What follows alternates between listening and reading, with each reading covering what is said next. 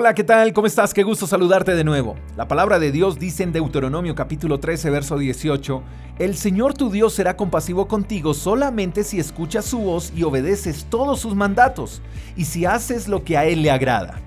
Hay una gran tarea que no podemos dejar ahí sin realizar, y es escuchar a Dios y obedecer.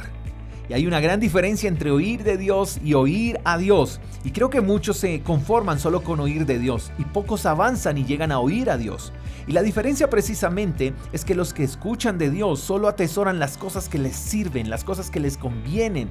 Pero los que escuchan a Dios oyen su voz y siempre tienen la disposición de obedecer. Y esa es la gran diferencia. Ahora, también están aquellas personas que buscan a Dios y quieren su compasión, su amor, sus bendiciones sin dar nada o sin sacrificar algo.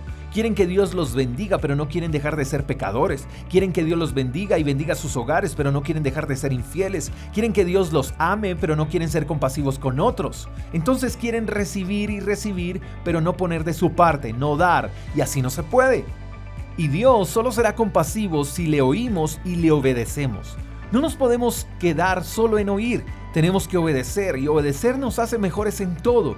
La obediencia a la voz de Dios, a su palabra, nos cambia en todo sentido. Oír a Dios y obedecer marca la diferencia y lo más interesante es que la obediencia a Dios produce mayores bendiciones de las que recibimos comúnmente. Vivir de la manera a la que Dios le agrada no es una vida de prohibiciones, sino una vida de convicciones. Si quieres cambios en tu vida, empieza por oír a Dios y por obedecerlo. No te cierres al plan. No digas no sin ni siquiera haberlo intentado. Pruébalo y verás cómo tu vida cambia para bien significativamente. Oye a Dios y obedécelo y verás cómo Él será compasivo y tierno contigo. En Dios hay una mejor vida. Espero que tengas un lindo día, te mando un fuerte abrazo. Pórtate bien, hasta la próxima. Chao, chao. Gracias por escuchar el devocional de Freedom Church con el pastor J. Echeverry. Si quieres saber más acerca de nuestra comunidad, síguenos en Instagram, arroba Freedom Church Call.